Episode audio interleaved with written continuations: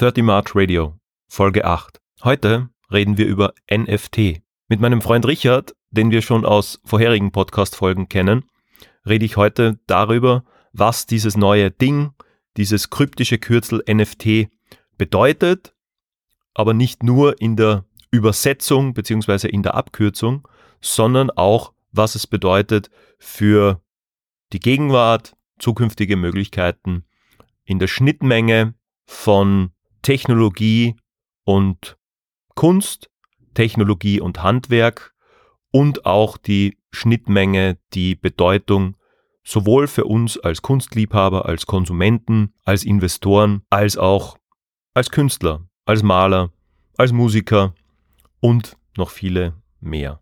Wichtig vorab, dieser Podcast ist keinerlei Empfehlung, irgendwas zu machen, irgendwas umzusetzen, wovon wir hier sprechen. Einen Account sich anzulegen, Dinge zu kaufen, zu verkaufen, von denen wir sprechen. Das ist nur ein Gespräch und keinerlei professionelle Empfehlung. Das möchte ich vorab auch gesagt haben.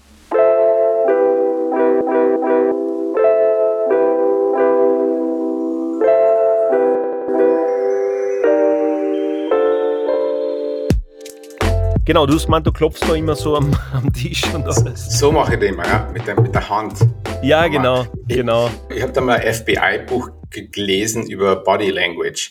Okay. Und ich, das macht eigentlich total Sinn, dass man das macht. Man bestätigt damit quasi, was man sagen will. Man macht das eigentlich mehr mit den Füßen so. Deswegen sieht man die Leute, die, die wachteln mit den Füßen so unten mit dem Fußding immer so. Was ob dir das schon mal aufgefallen ist. Ja, okay. Wenn du, wenn du siehst, so beim, äh, wurscht, Talkshow, ZDF oder was auch immer, mhm. so eine Runde sitzen. Ach so, dass die, die mit dem Fuß so komisch machen, ja. Mit dem Fuß wacheln sie dann so rauf und runter, dann bestätigen sie dann. Ja, es ist recht interessant. Die, die Füße sind ja eigentlich, was unsere Body Language am meisten, wir sind ziemlich gut mit dem Gesicht und mit den Händen, mhm. dass wir das verstecken können, aber die Füße haben eigentlich keinen Filter. Und äh, ganz interessant. Was man halt alles so liest. Richard, Connecting the Like-Minded, wieder einmal. Servus, Thomas. Mir geht es ja auch darum, dass gar nicht wir, beziehungsweise gar nicht die Gesprächspartner immer like-minded sein müssen, sondern dass quasi die Verbindung auch zwischen meinem Gast und den Hörern stattfindet. Mhm. Weil ich kann ja nicht zwingend den Anspruch haben, mit jedem Gesprächspartner 100% like-minded zu sein. Wie klingt das für die? Klingt das nachvollziehbar? Das ist mir jetzt vor kurzem nochmal geschossen.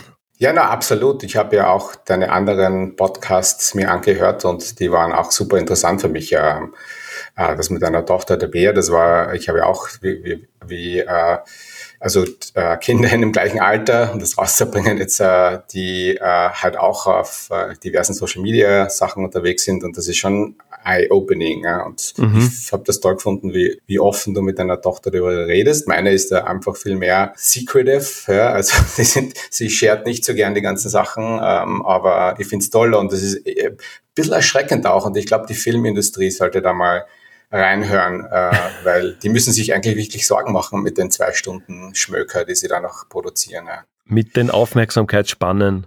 Genau. Absolut. Na, ich muss sagen, also zum Thema Offenheit und Co., also ich habe das Gespräch sehr geschätzt natürlich mit der Tabea. Gleichzeitig hoffe ich, dass wir noch mehrere solche Gespräche führen können.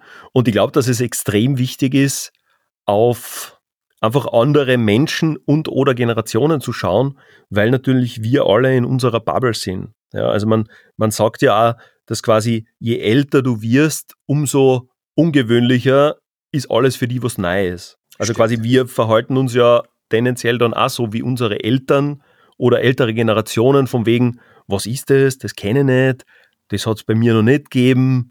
Diese Grundablehnung für neue Dinge ist, glaube ich, was Natürliches. Und deshalb macht es, glaube ich, absolut Sinn, mit eben jüngeren Generationen, teilweise auch mit Freunden von der Tabea oder so, dass man einfach da redet und sprichwörtlich ein bisschen über die Schulter schaut, eben auch in Sachen Handynutzung, in Sachen was oder wie schauen die Netflix, können die überhaupt tatsächlich noch einen Film schauen? Also das finde ich einen wirklich super Punkt, was du angesprochen hast, im Sinne von irgendwelchen Produktionen, Filmen, die diese normale zwei Stunden Länge haben, wird sich sicher einiges tun in den nächsten Jahren. Und ich glaube, da reden wir von immer so fünf Jahre, zehn Jahre, 20 Jahre, ja? also wirklich long term. Das schon einmal vorweg. Ja, Episode 8, 30 March Radio, Connecting the Like-Minded wie wir es angesprochen haben, hallo Richard. Heute einmal nicht oder nicht ausschließlich unter dieser Hello America Episode oder unter diesem Hello America Ansatz, sondern heute möchte ich mit dir über ein spezielles Thema reden.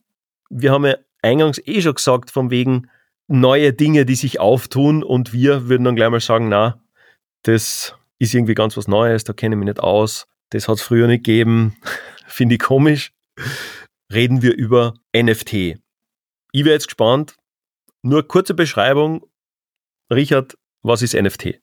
Heißt einmal danke, dass ich wieder bei dir sein darf heute und äh, über dieses interessante Thema reden darf. Äh, NFT äh, in kurz sind das Non-Fungible Tokens. Und vielleicht äh, sollte man da gleich mal erklären, was das Wort eigentlich heißt. Ähm, Fungible heißt eigentlich mehr oder weniger, dass sich, äh, wenn du jetzt äh, ein Kunstwerk hast, das ist, ist es also, ist es meistens in dem Fall natürlich nicht meistens, es ist digital in diesem Fall, wenn du ein Kunstwerk hast, das du vervielfältigen willst. Ja, ich habe zum Beispiel jetzt drei NFTs online gestellt. Da gibt's äh, einen Hund, da gibt's den Falco und die Florence and the Machine zum mhm. Beispiel. Mhm. Ja. Und es gibt ein Originalbild, das ich dann so oft vervielfältigen kann, wie ich will, das aber jedes in sich selber wieder unique ist. Das heißt, ich nehme die Florence her, ich gebe ihr einmal grüne Haare, einmal blaue Haare ich mache den Hintergrund gold und dann wieder rot. Das heißt, im Grunde stammt es von einem Fungible, also heißt, dass es im Grunde von einem Originalbild entstammt, aber da immer wieder mehrere produzieren kann, aber in sich selber jedes einzelne wieder unique ist. Warum es ein Token ist,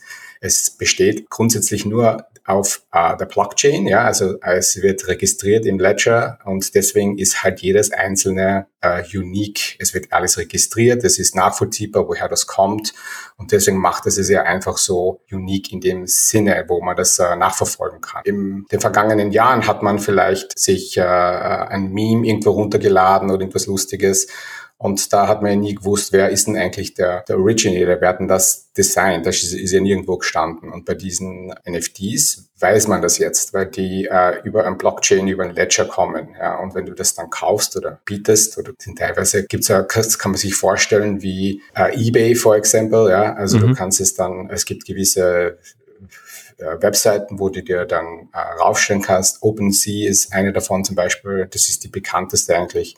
Und dann kannst du deine NFTs produzieren, raufsetzen und äh, per Auktion verkaufen, aber auch für Fixpreise. Wenn du meinst, das ist so und so viel wert, äh, du kannst es so viel angeben und jemand kann es kaufen oder du lass es wie eine Auktion laufen und der Höchstbietende kann es dann mehr oder weniger kaufen. Mhm. Bekommt dann dieses Digital, äh, diese Digital Art von dir und ist dann der Owner und kann es dann wieder verkaufen. Richard, verstehe ich das richtig, dass ich, also es sind digitale Assets, also es ist nichts mhm. Greifbares, sondern es ist immer was Digitales. Also ein, ein, genau. ein Bild, ein, eine Abbildung von irgendwas, das ich ja theoretisch vervielfältigen kann. Ist dann ein NFT, wenn ich mir das kaufe, also wenn ich mir quasi von einem deiner Kunstwerke das NFT kaufe, mhm. dann kaufe ich mir ja eigentlich diese Signatur dazu, weil ich könnte ja beliebig oft wahrscheinlich irgendeinen Screenshot von dem Bild machen, das du postest auf deiner Website ich kaufe diese Signatur oder Art von Rechten mit dazu, genau. die dann weltweit einsehbar oder irgendwo hinterlegt sind und, und das mir dann immer gehört Ganz und genau. mir immer zugewiesen ist, oder? Genau, und, und auf diesen Digital Ledger eben, auf dieser Blockchain-basierenden äh, Registrier, ich weiß nicht jetzt das deutsche Wort, aber sagen wir Registrierung, ja, es mhm. scheint ja dann auf, dass der sagen wir jetzt Florence in the Machine, uh, Originator Artist ist Richard, Thomas hat das jetzt gekauft, jetzt gehört es dem Thomas. Ja, und mhm. das ist immer da, das geht nicht weg. Das, das, uh, das zeigt dann, dass du quasi die Rechte über dieses Bild hast. Ja, und dann kannst du theoretisch machen mit dem Bild, was du willst. Ja. Von mir selber haben wir in der letzten Episode schon gesprochen, uh, weißt du ja, dass ich male und ich ich male sehr oft die, also die eigenen Sachen, was ich male, dann mache ich ja digitale Force-Zeichnungen, Sketches sozusagen. Mhm. Und mhm. diese verwandle ich jetzt in NFTs. Und, äh, und die habe ich eben auch auf äh, Digital äh, Ledger, zum Beispiel OpenSea, äh, zum Verkauf angeboten. Mhm. Das sind jetzt nicht die Original Oil Paintings natürlich, die sind wieder eigen, ja, ähm, aber das sind die für mich diese Force-Sketche, die ich halt mache. Okay. Und könntest du das fertige Bild das ja nach wie vor physisch existiert. Das heißt, das kannst du jemandem verkaufen. Das hat aber nichts damit zu tun, wem vielleicht irgendeins von diesen Vorab-NFTs gehört, oder? Ganz genau, ganz genau. Hat überhaupt nichts damit zu tun, sind ja auch zwei verschiedene Sachen, äh, weil das eine ist ja ein digitales äh, Artwork mehr oder mhm. weniger und das andere ist ja ein, ein Fixed Object, wie ein mhm. Painting zum Beispiel. Und mhm. es schaut ja auch ganz anders aus. Also das Endprodukt, das Originalöl Gemälde schaut ja dann ganz anders aus wie dieser Vorsketch mehr oder weniger. Mhm. Und im Grunde muss man dazu sagen, ähm, um das vielleicht kurz zu erklären, auch die, die, dieses Non-Fungible Token ist ja auch, der Sinn der Sache ist ja, oder wenn du reingehst, wenn du so viele Memes siehst, ist ja dieses Vervielfältigen von einer Figur von, also meistens ist es dann, sagen wir jetzt nimmst du mal dann Super Mario her, mhm. ja. Und dann machst du 100 Versionen von diesem Super Mario, ja, mit, mit im Grunde die gleich, also das gleiche Bild, aber halt mit anderen Farben. Oder einmal gibst du ihm an, an Bart und einmal gibst du ihm Glasses, einmal hat einen Regenbogen hinten.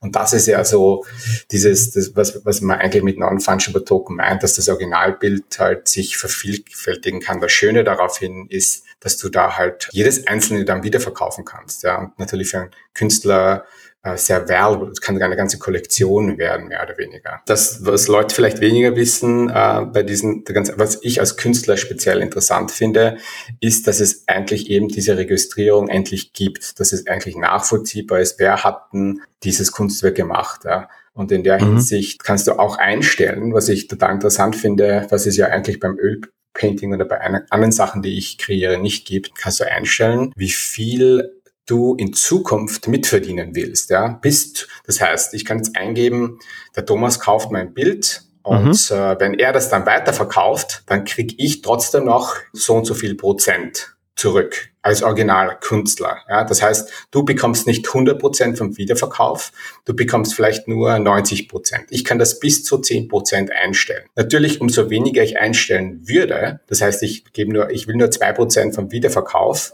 das heißt, dann würdest du 98 Prozent bekommen. Wenn ich aber jetzt sage, hey, das ist ein, mir gefällt das so gut und da will ich das, ich bin sicher, dass das ein Hit ist für viele Jahre vorausschauend, dann bekomme ich jedes Mal 10 Prozent, wenn das wiederverkauft wird. Ja? Und ich kann das eben einstellen bis zu 10 Prozent. Das finde ich natürlich super, weil ein, gut, dass der, der Picasso lebt jetzt nicht mehr, aber wenn jetzt seine Sachen für 70 Millionen oder was verkauft werden, würde er noch immer 10 Prozent dafür bekommen, ja, mhm. als Künstler. Und das ist natürlich etwas ganz Tolles, weil der Künstler jetzt nicht etwas etwas kreiert, das verkauft einmal, ist dann weg und es ist ja ein Chase, ja, du hast, du bist ja immer nur so gut wie dein letztes Bild, mehr oder weniger, das merke ich auch immer wieder. Und wenn das dann mal, ähm, dann einmal reinzahlt, einmal hast du echt ein tolles Monat, da verkaufst drei, vier Bilder auf einmal und dann hast du mal zwei mhm. Monate oder drei Monate wieder gar nichts.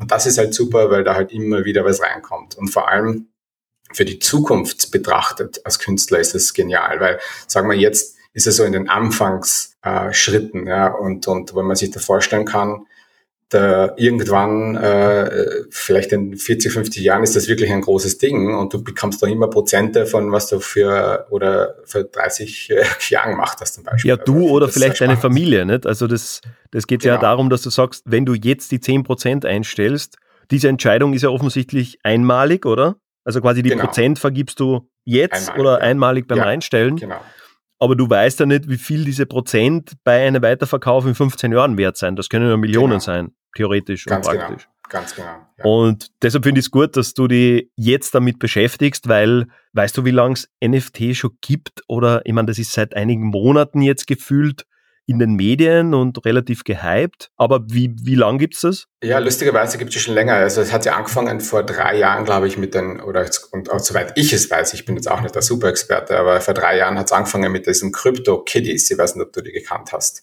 No. Oder dir was sagt. Crypto Kitties, das waren so Katzen-Images die ähm, über halt, also 2017 war ja so dieses Krypto-Hoch, ich weiß nicht, du erinnern kannst, vor drei, mhm. vier Jahren und da, da, da war der Bitcoin das erste Mal fast auf 20.000 Dollar, also glaube ich 19 irgendwas. Uh, Ripple war auf 3 Dollar. Also da war wirklich so ein, ein Wahnsinnshoch und dann 2018 ist das Schiff ja komplett wieder runtergestürzt. Und äh, da hat es halt alles Verrückte Mögliche gegeben und unter anderem auch äh, diese ersten NFTs, äh, diese Crypto Kitties. Äh, Und das war so im gleichen Sinne. Man hat das eigentlich nur mit Cryptocurrency kaufen können. Und das war auch so interessant, weil wenn du da am Abend dir das angehört hast, also man habe ich auch diese Podcasting gehört über, über äh, Cryptocurrency und wie die Leute da verrückt waren auf diese, ja, da hat es eben auch diese Vervielfältigung von diesen hm. Kiddies gegeben. Ja, und die haben halt ganz verschiedene Sachen gemacht. Eine war halt der Pirat, der die andere war halt grau, die andere weiß, die andere schwarz. Also das war äh, interessant zu sehen. Für mich war es da halt noch uninteressant, weil ich als Eigenkünstler Künstler, der ja keinen Zugang gehabt hat, das hat irgendwer kreiert, das hast du kaufen können. Das war mal mehr oder weniger egal. Ich glaube, jetzt ist es halt so diese Explosion, wo Künstler das halt selber leichter vermarkten können, wie noch vor drei, vier Jahren, glaube ich. Und das macht mhm. das Ganze spannend. Mhm. Verstehe. Gleichzeitig, wir sind noch total am Anfang, wenn man jetzt ja. ein bisschen globaler denkt oder wenn man jetzt eben über, über fünf oder zehn Jahre in die Zukunft denkt. Wir sind am Anfang, du probierst damit herum, du experimentierst, du hast jetzt die ersten Werke drinnen. Mhm. Wo findet man das? Du hast das vorher kurz erwähnt, aber suche das irgendwo? Gibt es eine Plattform? Gibt es quasi ein, Ebay für NFTs, um das einmal runterzubrechen? Ich muss auch gestehen, ich kenne mich mit dem null aus. Ja, also OpenSea nennt sich eine, da bin ich jetzt drauf, das ist die bekannteste. Es gibt aber, glaube ich, okay. wenn, wenn ihr das googelst, da kommen sicher 15 rauf. Ähm, und man kann es auch mit anderen Cryptocurrencies kaufen.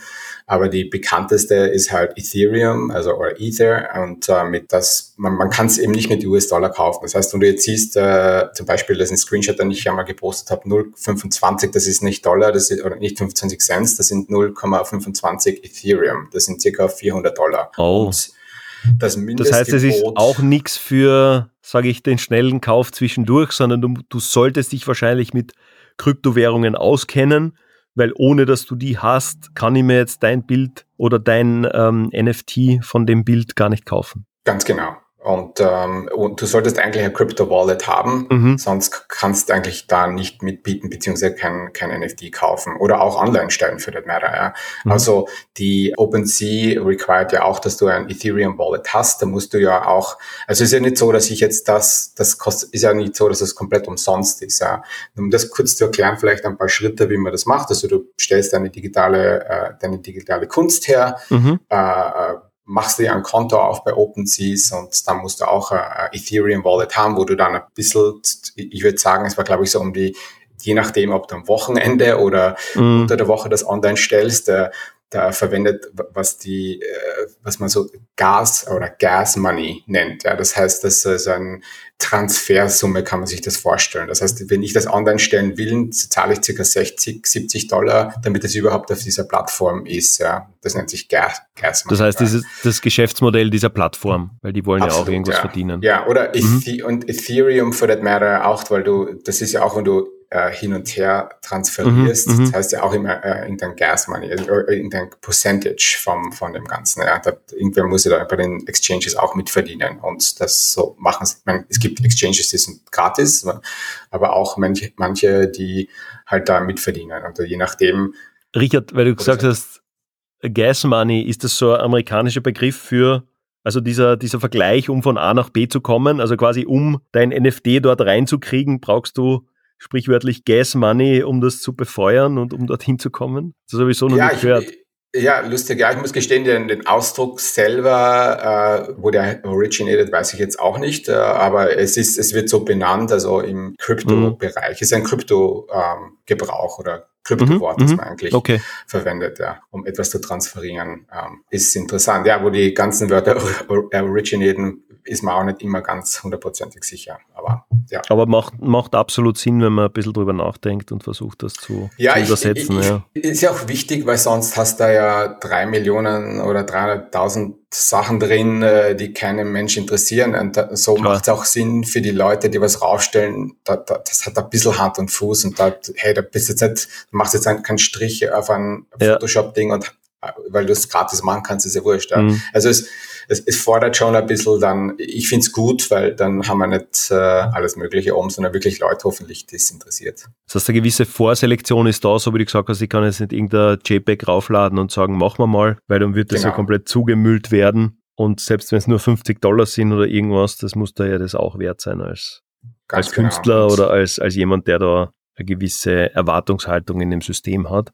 Apropos Erwartungshaltung, ich habe kurz vorher gelesen, zum Beispiel der Twitter-Gründer hat ja auch seinen ersten Tweet um plus minus drei Millionen Dollar in dem Fall verkauft oder eben als so ein NFT zur Verfügung stellt. Warum kauft das jemand um drei Millionen Dollar? Weil im Endeffekt ist das ja ein, so wie wir es gesagt haben, wenn ich es richtig verstehe, ist es ein digitales Zertifikat mhm. für dieses eine JPEG oder für diesen Screenshot, den der erstellt hat, oder? Also was kaufe ich mir eigentlich da? Weil beim Bild, das hängt zumindest bei mir an der Wand und hat für mich einen emotionalen Wert, hat einen Sammlerwert, der irgendwie entsteht. Aber beim NFT, was ist da das, also was ist da dahinter? Weil im Endeffekt kriege ich irgendwo eine E-Mail oder habe irgendwo eine App, dass mir halt irgendwas gehört, das aber nicht wirklich greifbar ist, oder?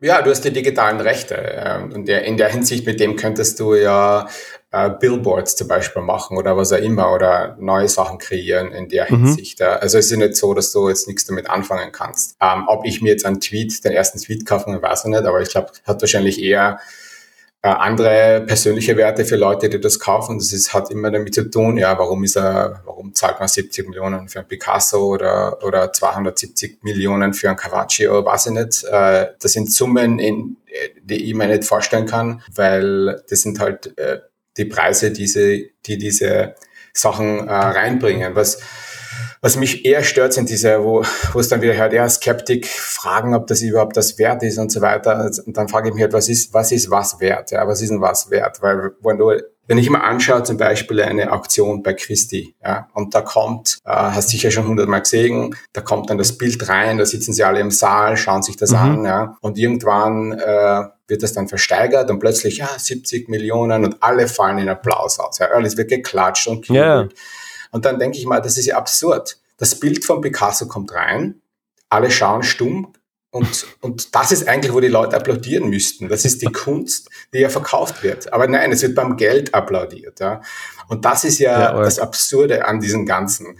Und deswegen bin ich ja ein Freund von solchen Sachen, die immer wieder äh, neu oder die, die sich Leute neu überlegen, um den Künstlern selber ein bisschen äh, ein Kickback zu bekommen. Ja? Also mhm. wenn die was kreieren, dass das länger ähm, tragbar ist, dass die ein bisschen Geld reinbekommen, weil ich finde die Kunstszene so und so absurd, ja, weil du, was ist denn etwas wert? Ja? Das ist mhm. halt die, die 100 Millionen Dollar Frage. Warum ist der so viel wert? Mhm. Oder es ist mhm. halt, ja, in, in, in short, ja. Ich habe jetzt auch gerade gelesen, ich glaube, das war vor kurzem auf ORF.at, dass praktisch eine Spiel, also nicht eine Spielkonsole, sondern eine Spielkassette von Super mhm. Mario um Hunderttausende Dollar gehandelt wurde oder wirklich auch gekauft wurde. Und das zeigt ja auch wieder, dass du sagst eigentlich, egal ob jetzt im digitalen, was noch sehr, sehr neu ist, oder im, im realen, ja, also quasi diese Spielkassette, die von mir aus noch original verpackt ist, die vielleicht gar nicht mehr spielbar ist, weil ich keine Konsole dazu habe.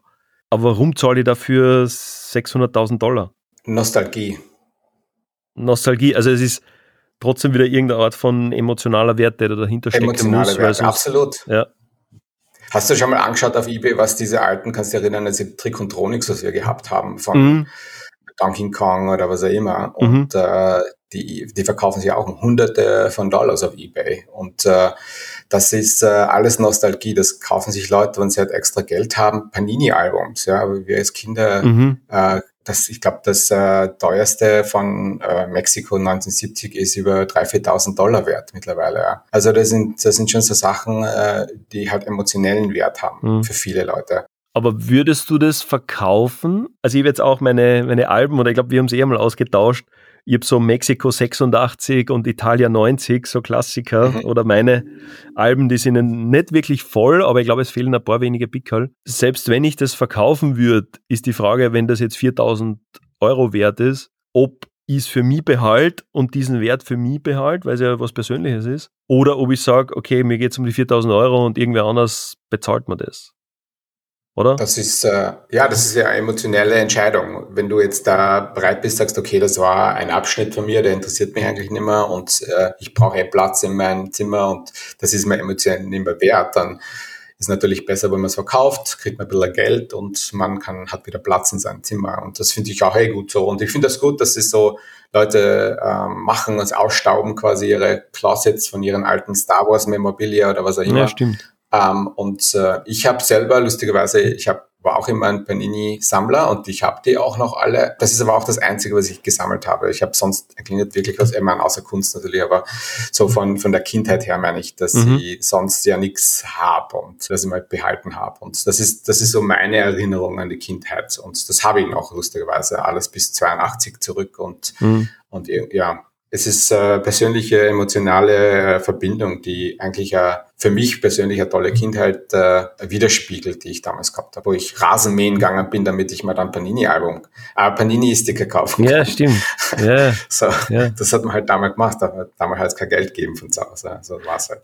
Aber werden, wenn ich jetzt so überlege, weil diese haptischen Dinge oder selbst Panini-Alben oder so, ist ja, glaube ich, was, was unseren Söhnen oder unseren Teenager-Kindern jetzt gar nicht mehr so wichtig ist, oder? Leider äh, andere Sachen halt. Ja, für die Spielzeit wirklich mehr im Online-Bereich beziehungsweise auf ihrem Smartphone das ganze Leben ab, was äh, teilweise, ich weiß nicht, ob das erschreckend ist oder einfach normal ist, äh, ob es ein Zeitschrittabschnitt ist oder was mhm. auch immer, das äh, wird sich wahrscheinlich noch einmal zeigen. Ich habe meinen, ich kann mich erinnern, meinen Sohn habe ich oft, also die haben auch, glaube ich, bis South, äh, South Africa 20 wann war das, 2010, glaube 10, ich, die, ja. mhm. ähm, die haben bis da auch die Album, die habe ich natürlich für die mitgekauft. Also ich habe auch gedacht, vielleicht, mhm. vielleicht freut sie mir mal, wenn er dann älter ist, aber ich habe schon gesehen, jetzt bei der letzten Mal bei der Russland-WM, war da, da war er schon sehr, sehr wenig involviert mit dem Ganzen. Mhm. Äh, und, äh, und da glaube ich, habe ich mehr zusammengepickt als er. Und, äh, und, ich jetzt auch die äh, gerade erst jetzt beim Einkaufen die Euro 20 oder eigentlich 21 jetzt die Alben sehen, gesehen bei der Kasse okay. im Geschäft. Gibt's ja schon, lustig. Die gibt's und ich habe mir gedacht, also es hat keinen Reiz mehr, so blöd das mhm. klingt. Ja. Weder für, für meinen Sohn, für mich auch nicht. Ja. Also es, aber ich glaube, das ist halt dann der Lauf der Dinge und dementsprechend bin ich dann gespannt, ob die Kinder in eben fünf Jahren, in zehn Jahren sagen, ich habe irgendein ich sage jetzt Beispiel, weiß ich nicht, irgendein NFT von irgendeinem Foto von einem Star, wobei der Star dann vielleicht gar nicht Cristiano Ronaldo oder irgendwer ist, sondern eigentlich eine, eine andere Art von Star oder irgendein greifbarer Künstler, vielleicht, weiß ich nicht, von YouTube, von TikTok, dass das den Kindern wahrscheinlich mehr bedeutet. Dass die vielleicht sagen, ich krieg zum Geburtstag um Wert 300 Euro ein NFT von irgendeinem Screenshot von einem Chat von dem, oder? Wäre das, wär das so ein Fall für ein NFT? Absolut, absolut. Das ist, und das ist eigentlich das Traurige schon wieder an dem Ganzen, weil sie dann, ich habe auch schon gelesen, dass jetzt vom Elon Musk die Frau auch schon mit den EFD, die hat glaube ich auch schon mehrere hundert, ich würde sagen hunderttausend äh, Dollar NFTs verkauft und das ist halt wieder, da, da fahren wir halt wieder in diese Celebrity Rush rein, mhm. ja. Mhm. Was irgendwie schade ist für den normalen Künstler, weil für den ist es ja eigentlich gebaut. Mhm. Dann, dann nimmt das halt immer alles weg und das verstehen, die müssen sich halt, ich verstehe schon und verstehe es nicht, weil die müssen sich dann auch wieder da reinsetzen setzen. Ja. Ist ja nicht, dass ja, die haben eh schon genug. Es kommt ihnen eh schon bei den Ohren raus mit ihren Bildern und, und Booten und mhm. weißt du, wenn du jetzt mhm. den Ronaldo hernimmst, ja, jetzt müsst, jetzt, ich kann natürlich sehen, dass er sich jetzt auch in einen NFT-Bereich setzt und sich 14 Ronaldo-Köpfe machen lässt und die dann versteigert für mhm. sehr viel Geld. Das hat er sicher kein Problem damit und macht viel, viel Kohle. Ja. Und das ist, interessant und gleich wieder ist es schade, weil das ja dann wieder von den wie gesagt, von diesen von den täglichen Künstlern wegnimmt, die davon wirklich leben und mhm. ähm, den Fokus wieder wegnimmt. Und dann wird es wieder so heißen, genau wie du jetzt gerade gesagt hast, ach so, das ist kein, ja, den kenne ich nicht oder so. Und dann sind wir schon wieder beim gleichen, äh, wo wir bei, bei den normalen, also bei den Öl, also Ölpaintings oder was auch immer Künstlern auch sind. Ja. Ähm, mhm das ist halt äh, die Frage. Ich glaube, was, was mich interessieren wird, irgendwann einmal in 10, 15 Jahren, dass ich so ein Gesamtkunstwerk von diesen ganzen Panini-Album mache vielleicht. Das war, das wäre mal was Interessantes. Ähm, was genau muss ja. man überlegen? Vielleicht, vielleicht so ein Riesenfußball aus, aus den ganzen Alben oder so. Mhm. Das, das wäre aber dann, was du wiederum draus machst. Aus den, genau. aus den Einzelalben oder aus den Einzel Ganz genau. Plan. Aber vielleicht noch erwähnen, das größte NFT, ich weiß nicht, ob du das weißt, das, oder das teuerste, was bis jetzt verkauft worden ist, äh, hoffentlich sitzen alle, ist knapp 70 Millionen für ein NFT. Also 69,3 Millionen Dollar für ein NFT. Also oh, was, was ist das, das wert? Was ist das? Ähm, das ist äh, von, von, es ist ein, berüh also ein berühmter Digital, Digital Artist von Mike äh, Winkelmann, heißt der, äh, mhm. gemacht worden. Und das ist das, das teuerste, das, ähm, äh, The First 500 Days hat das, glaube ich, Carson. Und ja, das hat 69,3 mhm. Millionen. Aber ist das ein, ein Bild oder was ist das? Ein Video? Äh, was ist na, das? Digital, digital, äh, es ist übers Christi, das hat äh, lustigerweise aus Akt, Akt, Aktionshäuser sind sie auch nicht deppert, die sind ja da schon dabei. Also das haben die okay, dann. das habe ich nicht gewusst. Ist pu, äh, ja, es ist purely digital. Also es ist absolut nur ein Digital Image, ja, das da verkauft mhm. worden ist. Ja. Wie jetzt der genaue Ablauf war, ob der trotzdem auf einen, auf einen Exchange war, weiß ich jetzt nicht, oder ob, ob jetzt das Christie das Digital Image nur so verkauft hat, da hab, haben wir jetzt nicht so mit beschäftigt, habe nur so ein bisschen mehr oder weniger die Überschrift gesehen. Und ähm, aber es ist interessant, dass die natürlich, die lassen natürlich nichts aus, ja. Und äh, zuerst sind sie Skeptik und dann sind es natürlich die Nutznießer, weil sie ja weil sie natürlich gleich herausfinden, wie kann man da auch jede Menge Geld rausschlagen. Was ja am Ende des Tages dann wieder für die Kunst äh, das Ganze halt beeinträchtigt, dass es ja wieder eigentlich nur ums Geld geht. Apropos Geld, Hast du schon Anfragen bekommen? Hast du schon was verkauft? Gibt es da irgendeine Möglichkeit, das zu kommentieren, Feedback zu geben zu deinen NFTs jetzt? Also, die, also ich selber nicht. Es gibt auf Exchanges, also ich bin auf OpenSea, also mhm. OpenSea, da kam es und dann ähm, unter RMK Artist, also meine Initialen, mit denen ich auch immer die alle Bilder unterzeichne. Und da gibt es derzeit eben drei NFTs. Eines ist mein Icelandic äh, Sled Dog, den ich schon gemalt habe. Eigentlich alle drei schon gemalt. Eines ist äh, Falco, also vielleicht für die Österreicher interessant. Und das dritte ist Florence in the Machine, was ja Florence Welsh, das ist ja. meine Lieblingssängerin. Kenne ich. Wir, War ich ja, schon auf einem Konzert, tatsächlich genau. auch in Wien. Habe das sehr genossen. Ich glaube, die singt ja meistens bloßphysik oder steht immer bloßphysik auf der Bühne. ja, sehr oft. Als Markenzeichen. Und wie gesagt, Musik auch auch ja. top, absolut. Für mich die beste Stimme, die ist eine richtige äh, Poetin, also die Lyrics, mhm. absoluter Wahnsinn. Also mhm. enttäuscht mich nie, also total super. Aber könnte die Florence, wenn wir gerade dabei sind, könnte die zum Beispiel irgendein Studio-Recording oder irgendeine Probeaufnahme auch als NFT zu ja. zur Verfügung stellen und du würdest sagen, du bist der volle Fan oder ich schenke dir das zum Absolut. Geburtstag oder so? Das wäre so ein Anwendungsfall, Absolut. oder? Absolut, ja, es sind ja nicht nur Digital Images, es sind ja auch Digital Files. Ja, das mhm. heißt, du kannst ja auch Musik machen, du kannst ein Jingle machen, du kannst alles Mögliche, alles, mhm. was mit digital mehr oder weniger zu mhm. tun hat, was ich auf einem äh, Blockchain-Ledger eben vertreiben könnte, theoretisch. Ja. ja. Also ja, absolut, ja, sie könnte, es können alle möglichen, es wird auch, ich glaube, es, so gesehen ist es ja interessant, weil sie kann sich dann ja auch einstellen, wie viel, hey, wie viel Prozent will ich von dem in Zukunft immer als Kickback, ja. Und mhm. wenn der Thomas den Richard das jetzt zum Geburtstag kauft für, sag mal jetzt 200 oder 100 Dollar, ja, dann kriegt sie äh, 20 äh, oder 10 Dollar. Ja, davon. 10 Dollar, ja. Und dann irgendwann in 30 Jahren verkauft, äh, hat der Richard sitzen für 30 Jahre und das ist plötzlich 10 Millionen Dollar wert. Ja. ja. Und dann kriegt sie, kriegt sie in 30 Jahren noch immer äh, einen, einen schönen Kickback von dem Ganzen. Und das ja. ist ja, das finde ich toll für die Künstler. Also wenn man jetzt Künstler wäre, das auf jeden Fall ausprobieren. Und gleichzeitig, wie gesagt, wir sind ja da kein hochwissenschaftlicher Podcast oder auch kein Gespräch mit Anspruch auf Vollständigkeit, sondern ich finde es gut, dass wir jetzt ein bisschen eigentlich drüber nachgedacht haben und eigentlich zum, zum Nachdenken angeregt haben. Ja, du hast ja auch zwei, drei Links oder auch deine NFTs, wo die zu finden sind, erwähnt. Du hast Plattformen erwähnt. Ich habe im Vorfeld noch zwei, drei Ressourcen rausgesucht. Die werden wir natürlich alle in den äh, Show Notes platzieren. Das heißt, dort finden wir die Links und die Informationen, wo man sich da weiterführend informieren kann. Ich finde, das war ein super Einstiegs- ja, Gespräch oder so, so ein paar Einstiegsgedanken zu sagen, was ist das jetzt? Was brauche ich dafür? Also ich brauche auf jeden Fall irgendeine Art von Kunstwerk, offensichtlich als jemand, der das verkauft oder zum Verkauf bereitstellt. Ich brauche wie immer einen Markt und ein Interesse, der natürlich meinen Preis dann irgendwo festlegt. Und ich brauche aber offensichtlich auch einen Krypto-Wallet. Also so wie du gesagt hast, mit Euro oder mit Dollar funktioniert das nicht oder mit irgendeinem Bankkonto oder Kreditkarte, sondern ich muss mal schauen, dass ich eben Bitcoin oder in dem Fall Ethereum oder irgendwelche Kryptowährungen organisiere, um das dann eben zu kaufen oder darauf zu bieten zu können. Genau, und äh, ganz wichtig müssen wir wahrscheinlich schon erwähnen, wir machen hier keine Financial Advisor, wir sind keine Financial Advisor, jeder muss sich selber Absolut. Äh, wissen, auf was er sich da einlässt oder auf, ob er da investieren will oder was kaufen will, äh, muss man schon äh, betonen. Und Nummer zwei kommt natürlich auch zurück, was die Olivia und der Gerald gesagt haben, irgendwie auch in ihrem Podcast, ja, oder mhm. einfach probieren, einfach tun. Ja. Mhm. Und äh, ich, bei mir rennen sie jetzt nicht die Tür ein und bieten wie die Wahnsinnigen, aber für mich ist einmal wichtig, ich bin da jetzt einmal drin, ich habe es einmal ausprobiert, wenn was wird, fantastisch, ja, weil man sich, vielleicht wird es ja auch in der Zukunft dann was größer, dann hat man ein bisschen einen Vorsprung.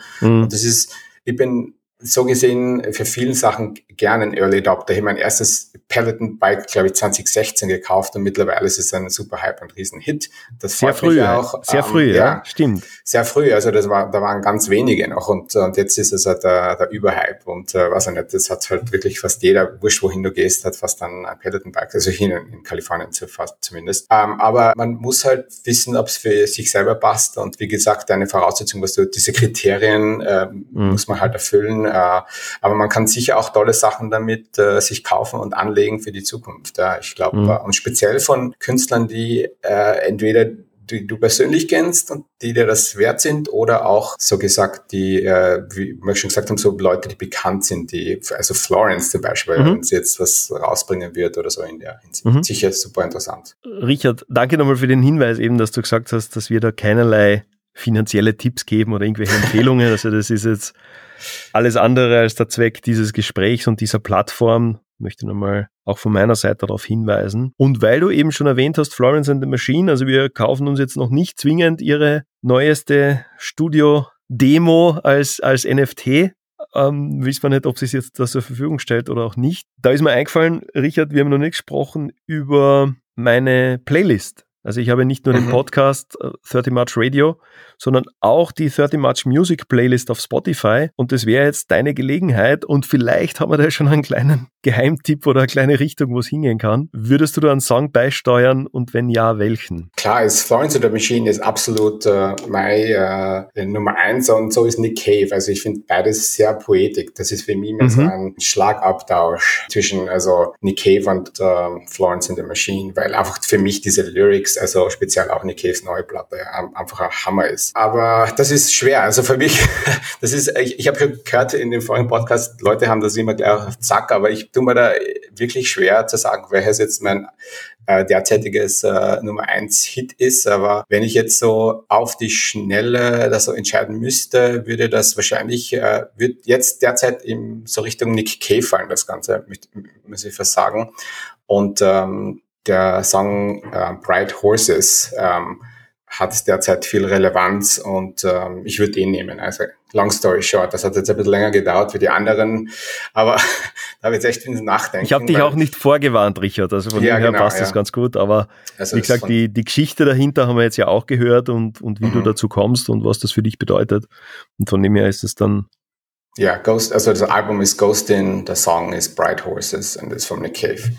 Perfekt. Ja, würde ich, würde ich jetzt so einmal sagen. Perfekt, super werde ich dann gleichzeitig mit dem Freischalten der neuen Episode und von dem Gespräch hier, das wir über NFTs, Non-Fungible Tokens, äh, geführt haben, werde ich das natürlich ergänzen in der Playlist. Abs absolut, ja. Und, und wie du gesagt hast, ähm, es gibt ja auch so viele Sachen online. Man kann sich ja, wie gesagt, da, da kannst du kannst da YouTube-Videos an. Also wenn, wenn sich jemand hier wirklich interessiert, würde ich schon empfehlen, so ein paar YouTube-Videos anzuschauen. Auch äh, nicht nur, was es noch einmal bedeutet, aber auch wie, äh, wie man es am schnellsten jetzt online bekommt. Das heißt, wenn du ein digitaler Künstler bist oder auch Sachen digital hast, die du gern online stellen willst oder NFT verkaufen willst, am besten äh, einmal schnell äh, irgendein paar How-to-Videos auf YouTube anschauen. Dann, dann geht das eigentlich relativ schnell. Also ich habe da auch an, am Nachmittag zusammengesetzt und einmal konfrontiert mit der Sache, weil ich habe das ist lang herumgeschwebt, aber bis man es dann endlich macht, ja, dauert es ja dann klar. wieder. Und äh, es ist eigentlich nicht so super kompliziert, speziell wenn man sich schon im Kryptobereich ein bisschen auskennt. So wie du gesagt hast, long story short, es geht darum, für diese neuen Themen einfach Augen und Ohren offen zu haben, mhm, Dinge auszuprobieren, Fall und zur Not sonst auch wieder zu entscheiden und sagen, okay, das habe ich mir jetzt angeschaut, irgendwie ist das nichts oder vielleicht schaue ich mir es in einem Jahr nochmal an. Also Absolut und ich bin froh, dass du das sagst, weil es, das ist noch einmal, kommt ja auch zurück, äh, Olivia und Gerhard, ihr magst es einfach nur tun, das ist einfach ganz was Wichtiges, dass man Sachen ausprobiert und dann wieder aussortiert. Ähm, ich habe jetzt vor kurzem haben wir über Twitter geredet und das Einstellen von Twitter und so Sachen, die einem eigentlich nichts bringen äh, oder sich einfach auszuschalten und auf diese Sachen, was einem was bringt, zum Beispiel Instagram ist halt noch äh, ein großer Marktwert von mir, da verkaufen sich halt noch Bilder mhm. besser wie halt irgendwo anders und ich konzentriere mich dann lieber auf diese Sachen und dann schalte ich die anderen wieder aus, wenn es zu viel äh, Energie wegnehmen, möchte ich mal sagen. Stimmt und das NFT-Thema offensichtlich gibt dir ja Energie, beziehungsweise es interessiert dich im Sinne von, dass du aktiv bist. Wenn du jetzt sagen würdest, du kannst genauso am Nachmittag wahrscheinlich den Twitter-Feed durchscrollen und bist danach halt vielleicht schlauer, aber vielleicht auch nicht, aber die zwei Stunden sind weg. Genau, beim NFT finde ich persönlich interessant. Ich, ich, ich mache jetzt, ich gehe jetzt hin und mache ein Foto von meinem Ölgemälde und das ist, theoretisch ist es ja auch digital und kannst dann, könnte es ja auch verkaufen. Aber da finde ich halt, das gibt's halt schon. Das ist halt auch für mich ein Unikat. Ich als Künstler, ich bin keiner, der äh, Prince macht zum Beispiel. Also es gibt keine 100 Ausdrucke von mir. Es gibt nur ein Originalbild, das ich kreiere und da gibt's kein zweites davon. Und das wird auch, das wird auch immer so bleiben, weil ich einfach, das erfüllt mich als Künstler. Ich, ich habe nichts davon, wenn ich da mal 100 Drucke jetzt vom gleichen Bild mache und die dann um 300 Dollar verkauft. Da habe ich lieber eins, das verkaufe ich, weiß nicht, 1200 oder 1500, aber da weiß jeder, das ist, bekommt ein Original, da gibt's kein zweites davon. Und beim NFT ist es bei mir ähnlich. Die digitalen Sachen, die ich online stelle, sind so Sketche, die dann zum Ölpainting geführt haben. Ich finde das super. Also wenn mhm. einmal wenn dich äh, ein Künstler interessiert, finde ich das ja toll, auch dieser Werdegang von dieser Kunst, äh, dass man sich halt da ähm, so, ein, so, so etwas Originales auch kaufen kann. Und da bekommt jemand zwei Originalsachen äh, und ich finde das relativ spannend, auch diese, diese Spanne, die da besteht zwischen Anfang eines Kunstwerks bis mhm. am Ende. Und du kannst, äh, du hast jetzt die Möglichkeit als Künstler nicht nur das Endprodukt zu verkaufen, sondern auch irgendwo den die Anfang Schritte dazwischen. Der Kreativität, genau. Ja, das heißt eigentlich NFT, wenn wir es jetzt zusammenfassen, abschließend, wieder ein hochtechnisches System eigentlich, das aber ohne den Menschen dahinter und ohne irgendeine Art von Kreativität ja nicht funktionieren wird oder keinen Wert hat. Ja, kann ich nur bestätigen.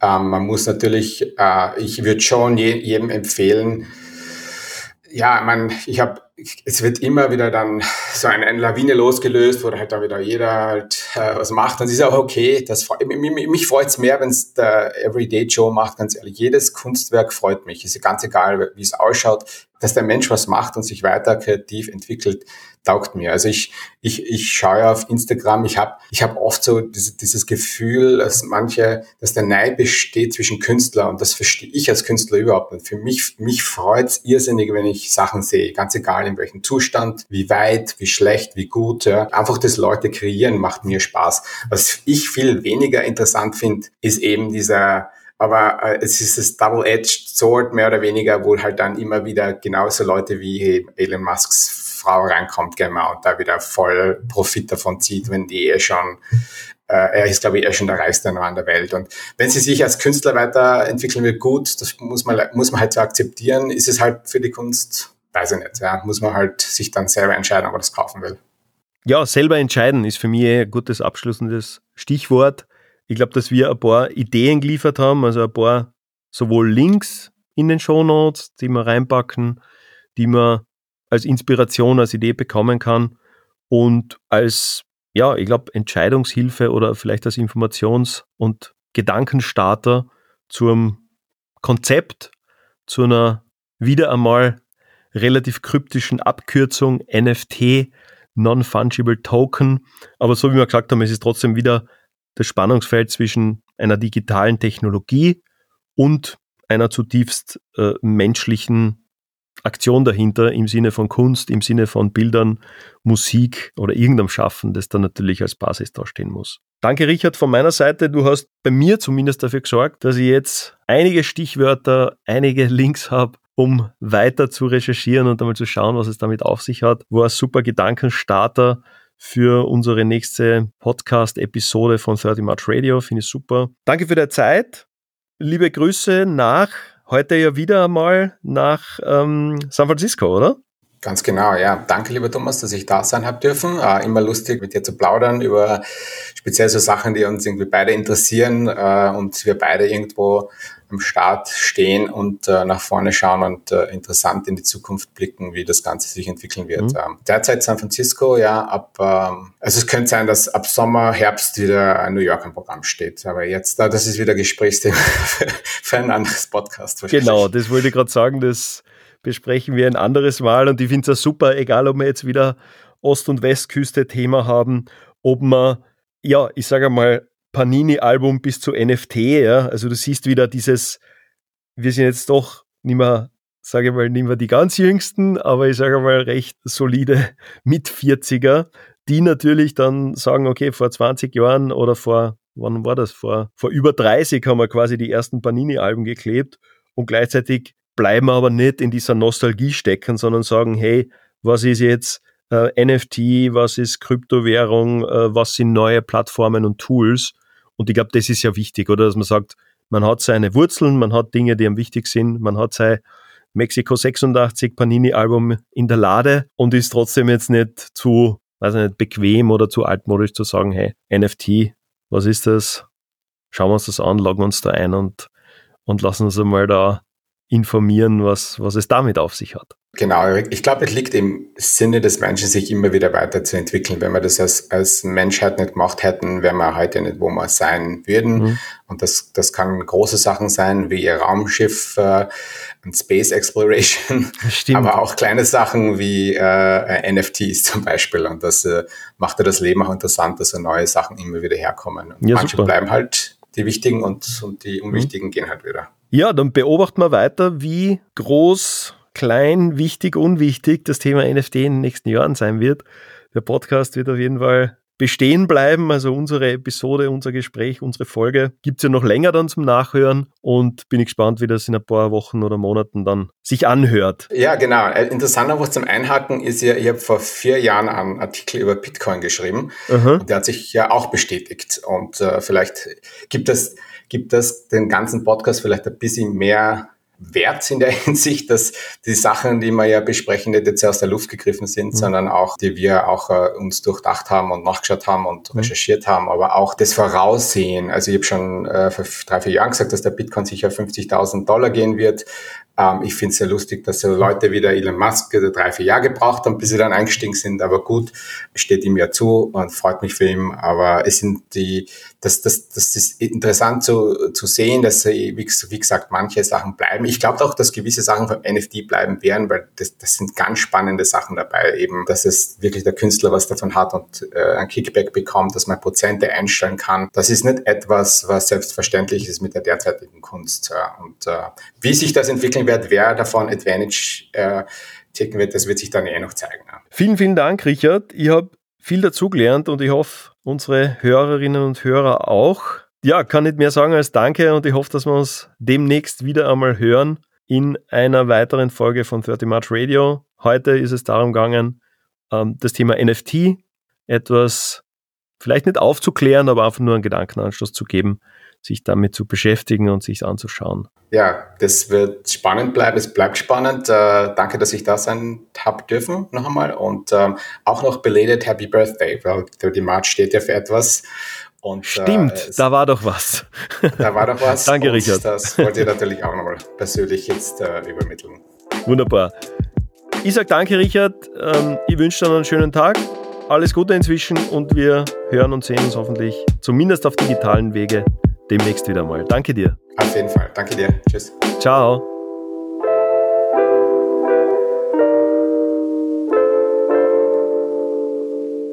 Vielen Dank fürs Dranbleiben und Anhören der mittlerweile achten Folge von meinem Podcast 30 March Radio. Ich muss gestehen, was ich bisher vergessen habe, war der Hinweis auf Feedback, auf einen Rückkanal. Also so sehr ich da mit meinen Gesprächspartnern natürlich auf die Themen eingegangen bin, so sehr, muss ich gestehen, habe ich vergessen, auch dich als Hörerin, als Hörer damit einzubeziehen. Deshalb nur ganz kurz mein Hinweis auf einen Rückkanal für jegliches Feedback, Verbesserungsvorschläge auf der E-Mail-Adresse podcast at 30march.com, also podcast at 30march.com und genauso am Instagram-Channel einfach unter 30 March auf Instagram auf die Suche gehen, gern den Kanal abonnieren und dort sonst auch per Nachricht oder Kommentar entsprechend Feedback abgeben. Das Feedback von ein paar Bekannten und Freunden hat mich schon erreicht, war sehr hilfreich, sehr lehrreich tatsächlich. Die Podcast Experience, wenn man so haben will, ist bis heute eine sehr hohe, sehr steile Lernkurve für mich und eigentlich mit jedem Gespräch, mit jeder Episode lerne ich was Neues dazu. Episode 8, vielen Dank fürs Dranbleiben. Wir sind tatsächlich immer noch ganz am Beginn und da freue ich mich, dass du da mit dabei bist und den Podcast auf Spotify, auf Apple, vielleicht sogar ähm, mit diesem kleinen, aber feinen Button abonniert hast, um keine künftige Folge mehr zu verpassen. Vielen, vielen Dank, apropos Apple Podcasts. Ich habe die ersten paar, die ersten wenigen Reviews reinbekommen. Ich freue mich natürlich auch, solltest du nicht nur direktes Feedback abgeben, sondern auch auf den Plattformen deiner Wahl eine Review hinterlassen, sei es mit ein paar, ich hoffe ein paar mehr als ein paar weniger äh, Sternen, wenn es dir gefällt, für zum Beispiel Apple Podcasts oder auch der ein oder anderen Zeile an persönlicher Notiz. Also das nochmal abschließend von dieser Episode 8 als etwas Housekeeping und als etwas Gedanken und als einige Punkte zum Organisatorischen. Also gerne eben Feedback unter podcast at 30march.com per E-Mail, auf Instagram folgen, auf Spotify, Apple Podcasts, Google Podcasts, Amazon Music, FIO, das Podcast-Portal und so weiter und so fort. Also ich glaube, 30 March Radio gibt es fast keine Plattform und kein Outlet, wo man diesen Podcast nicht findet. Vielen, vielen Dank fürs Hören, fürs Dranbleiben und bis ganz bald. Ciao in einem Absatz. Connecting the Like-Minded. 30 March Radio ist der neue Podcast mit Thomas Sommerecker. In meinen Gesprächen dreht sich alles um Verbindungen, Generationen, Kontinente, Menschen, Synapsen und vieles mehr. Ein Podcast, der seine Hörerinnen und Hörer nicht nur zum Denken anregen, sondern auch zum Handeln und Entscheiden führen soll.